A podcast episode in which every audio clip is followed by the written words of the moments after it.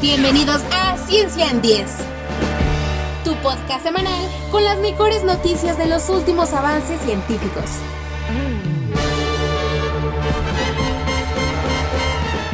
Bienvenidos a Ciencia en 10 un podcast semanal con las noticias científicas más interesantes de lo que está ocurriendo en el mundo. Estamos de regreso después de algunas semanas. Les damos las gracias por la espera. Aquí te platicamos de forma sencilla cómo funcionan los experimentos y los avances científicos. Te damos las últimas noticias sobre lo que ocurre en el espacio, en los laboratorios y en todo el planeta Tierra. La ciencia que está cambiando la forma en que vivimos y nos acerca cada vez más al futuro de la medicina, la tecnología y a todos los rincones del universo. Desde el laboratorio de del Pyro Rock le saluda Rubén Martínez. Esto es lo que debes saber esta semana. Envejecimiento inverso para los humanos. Los científicos dan un paso adelante con ensayos en ratones. Pez biónico, el robot que limpia la basura plástica de los océanos. El poder de la ecolocalización. ¿Te gustaría aprenderlo? ¿El telescopio FAST de China descubrió extraterrestres? Nosotros te decimos lo que necesitas saber.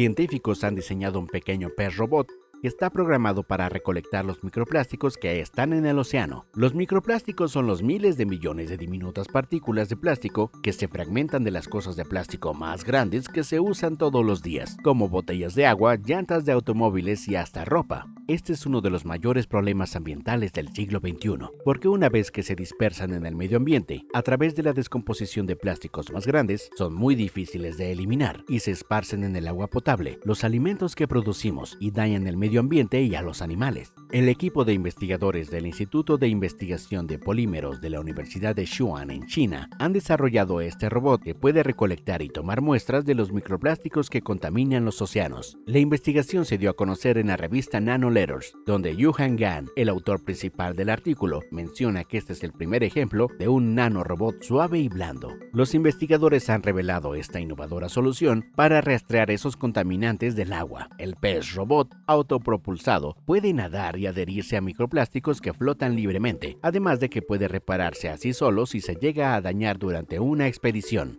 El pez robot mide solo 13 milímetros de largo y puede nadar gracias a un sistema láser en su cola, con el que aletea a casi 30 milímetros por segundo, similar a la velocidad de un plancton en el agua. Los investigadores crearon el robot a partir de materiales inspirados en elementos que abundan en el mar, como conchas de nácar, que es la cubierta interior de las conchas de almejas. El equipo creó un material similar al nácar mediante la superposición de varias láminas microscópicas, de acuerdo con el gradiente químico específico del nácar con esto lograron que el pez robot sea elástico y flexible para girar. Además tiene la capacidad de arrastrar hasta 5 kilos de peso, según el estudio. Lo más importante, el pez biónico puede absorber trozos de microplásticos que flotan libremente cerca de los tintes orgánicos. Los metales pesados en los microplásticos tienen fuertes enlaces químicos e interacciones electrostáticas con los materiales del pez. Esto hace que se adhieran a su superficie, por lo que los peces pueden recolectar y eliminar los microplásticos del agua. Además, el material recién creado también parece tener habilidades regenerativas. Por lo tanto, el pez robot puede curarse a sí mismo al 89% de su capacidad y con continuar absorbiendo incluso en caso de que experimente algún daño o algún corte, lo que podría suceder a menudo si se busca contaminantes en aguas turbulentas. Por ahora esto es solo una prueba en concepto, dice Wang, y se necesita mucha más investigación, especialmente sobre cómo podría implementarse en el mundo real. Actualmente el robot solo funciona en superficies con agua, por lo que el equipo de Wang pronto trabajará en peces robóticos más complejos, que puedan sumergirse a un nivel más profundo en el agua. Aún así, este diseño biónico es solo una plataforma de lanzamiento para otros proyectos similares. El uso de la nanotecnología es una fuerte promesa para los métodos de limpieza de contaminantes, además de ser menos costoso.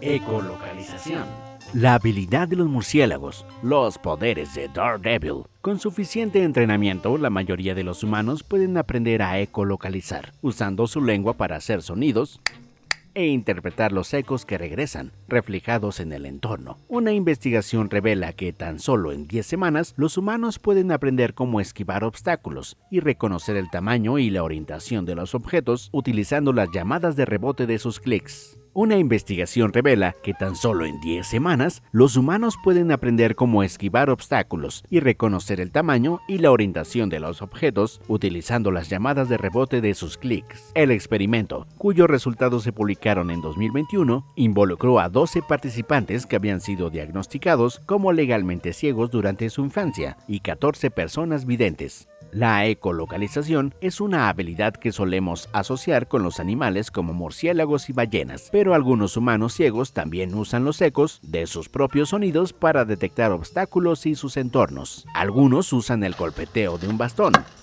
o el chasquido de sus dedos para hacer el ruido necesario, mientras que otros usan la boca para hacer un chasquido. A pesar de lo útil que puede ser esta habilidad, a muy pocas personas ciegas se les enseña actualmente cómo hacerlo. Los ecolocalizadores expertos han estado tratando de correr la voz durante años, y este estudio sugiere que todo lo que se necesita es un programa de capacitación simple.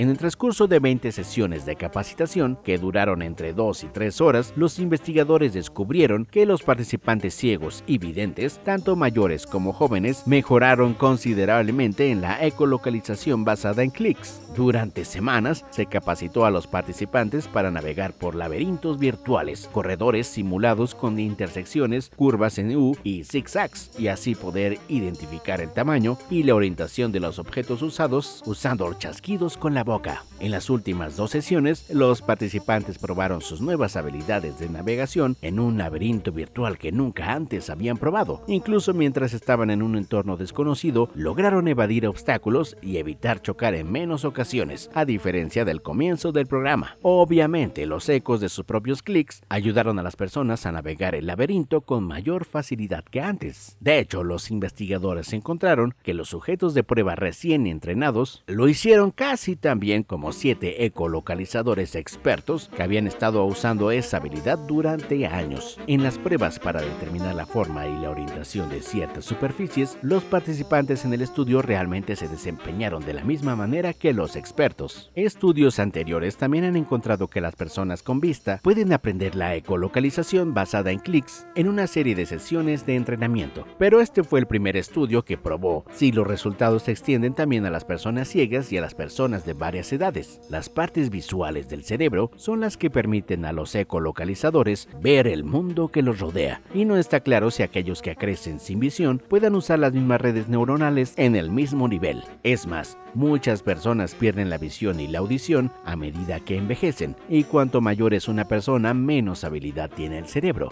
Esto puede dificultar el aprendizaje de nuevas habilidades a medida que se envejece, pero la investigación sugiere que ese no es un factor limitante para aprender la ecolocalización. En el estudio, las personas ciegas de hasta 79 años pudieron adquirir la habilidad con el entrenamiento adecuado. Cuando los investigadores analizaron sus resultados, encontraron que la edad avanzada en sí misma no estaba relacionada con chocar con más obstáculos. Tres meses después de que terminaron las sesiones de capacitación, los participantes ciegos dijeron que habían experimentado una mejor movilidad usando la ecolocalización.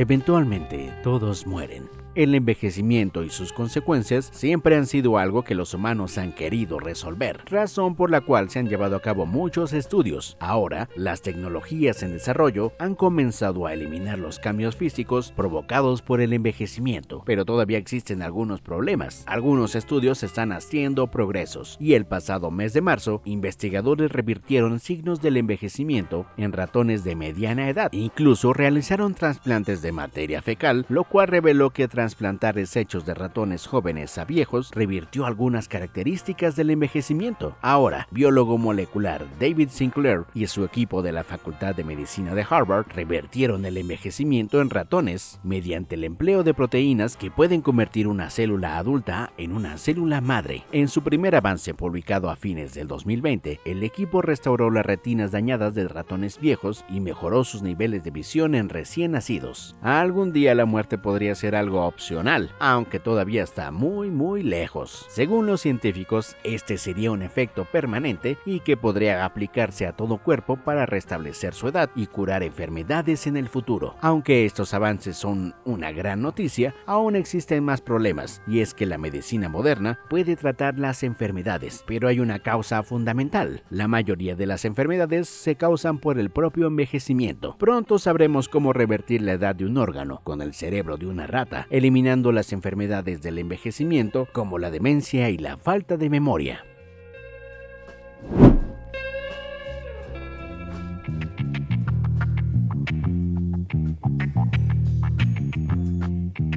Este podcast no sería posible sin todos nuestros tripulantes. Ustedes son el alma de lo que hacemos en cada podcast y transmisión. Nuestro propósito es brindar contenido entretenido, que no suele escucharse en la radio comercial. Lo hacemos a través de podcasts, artículos y transmisiones de radio sin fines de lucro. Y eso no es barato. Ahora puedes ayudarnos a continuar este proyecto y convertirte en un miembro de la tripulación a través de donaciones. De esta forma, puedes ayudarnos a seguir llevando nuestro mensaje a tantas personas como sea posible y ayudarnos a pagar parte del costo en hacerlo. Es como si nos un café o una cerveza. Eso nos ayudaría mucho a seguir continuando y regresar a programas en vivo. Todos los fondos generados por sus generosas contribuciones se utilizarán para cubrir los costos de los nuevos contenidos y podcasts y para garantizar que nuestro equipo de locutores, productores y toda la tripulación reciba una compensación justa. Diles a todos tus conocidos que se suscriban a Para Rock Radio en Apple Podcasts o en su aplicación de podcast favorita. Y por supuesto, al ayudarnos a través de una donación, nos gustaría ofrecerte algunos regalos exclusivos a cambio únete a la tribulación.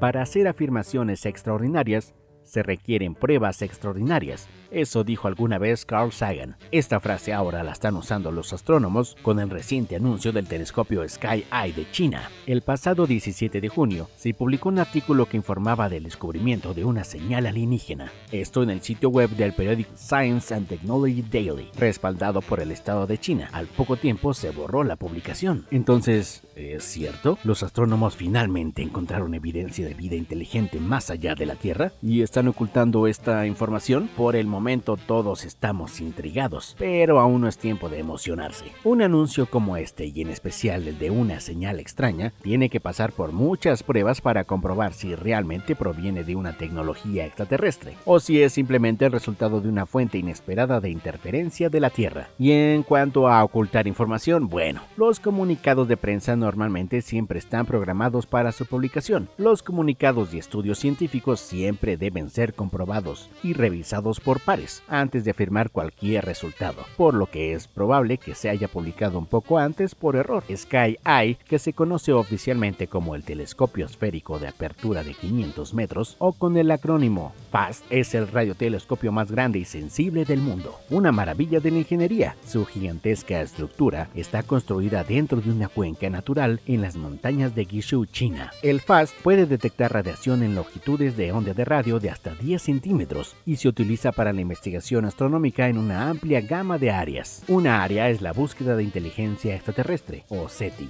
Las observaciones SETI se realizan principalmente en modo piggyback, lo que significa que se toman mientras el telescopio también ejecuta otros programas básicos. De esta manera, se pueden escanear grandes franjas del cielo en busca de signos de tecnología alienígena o firmas tecnológicas, sin interferir con otra operación científica del telescopio. Las búsquedas de señales que proveen de otras tecnologías han estado en operación desde la década de 1960, cuando el astrónomo estadounidense Frank Drake apuntó el telescopio Tallel de 26 metros hacia dos estrellas similares al Sol y las escaneó en busca de signos de tecnología desconocida. A lo largo de los años, las búsquedas de las señales se han vuelto mucho más rigurosas y sensibles. Los sistemas implementados de FAST pueden procesar miles de millones de veces más que el telescopio de Frank Drake. A pesar de estos avances, aún no hemos encontrado ninguna evidencia de vida más allá de la Tierra. El FAST filtra enormes cantidades de datos. El telescopio procesa hasta 38 mil millones de muestras por segundo y las manda a un grupo de computadoras de alto rendimiento, que luego se producen en gráficos muy detallados de las señales de radio. En estos gráficos luego se buscan las señales que parecen ser firmas de tecnología. Con una área de recolección de datos tan grande, el FAST puede captar señales increíblemente débiles. Fácilmente podría detectar un transmisor en un exoplaneta cercano con una potencia de salida similar a los sistemas de radar que tenemos aquí en la Tierra. No está claro por qué se eliminó el informe del sitio web, que es el periódico oficial del Ministerio de Ciencia y Tecnología de China, aunque la noticia ya había comenzado a ser tendencia en las redes sociales y fue publicada en otros medios de comunicación. En septiembre de 2020, Sky Eye lanzó oficialmente la búsqueda de vida extraterrestre. El equipo detectó dos conjuntos de señales sospechosas en 2020, mientras procesaba datos recopilados de 2019 y encontró otra señal sospechosa en 2022 a partir de datos de observación de objetivos de exoplanetas. El Sky Eye de China es extremadamente sensible a las bandas de radio de baja frecuencia. El problema de ser tan sensible es que puede descubrir interferencias de radio que, de otro modo, serían demasiado débiles para detectar. Los investigadores de SETI siempre han tenido este problema. Parte del informe decía lo siguiente, la posibilidad que la señal sospechosa sea algún tipo de interferencia de radio es muy alta y debe confirmarse o descartarse. Esto puede ser un proceso largo y es posible que debamos acostumbrarnos a la brecha entre encontrar señales candidatas y verificarlas. Es probable que FAST y otros telescopios encuentren más señales de interés. La mayoría de estos resultaron ser interferencias, pero algunos podrían ser nuevos fenómenos astrofísicos y otros pueden ser firmas tecnológicas auténticas. Las señales del FAST cumplirán con la carga de evidencia necesaria para ser un descubrimiento extraordinario, hasta que su trabajo sea revisado y publicado, todavía es demasiado pronto para decirlo, pero es alentador que la búsqueda esté dando frutos. Por ahora, nos mantenemos intrigados, pero sin emocionarse demasiado. Hay que estar atento a las señales.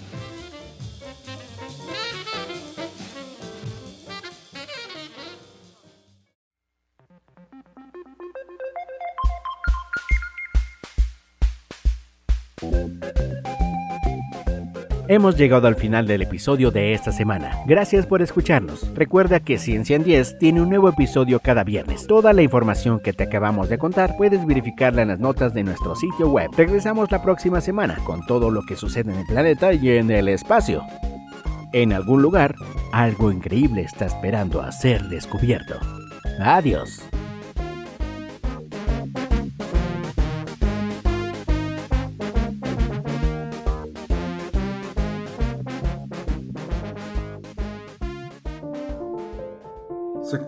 Tech es un podcast de difusión de temas de tecnología, ciencia, internet, videojuegos y cultura digital. Te invitamos a platicar sobre las novedades de la industria de manera general y reflexionamos sobre el impacto en nuestras vidas. Escúchalo solo en Pirate Rock Radio y síguenos en Instagram sector.tech.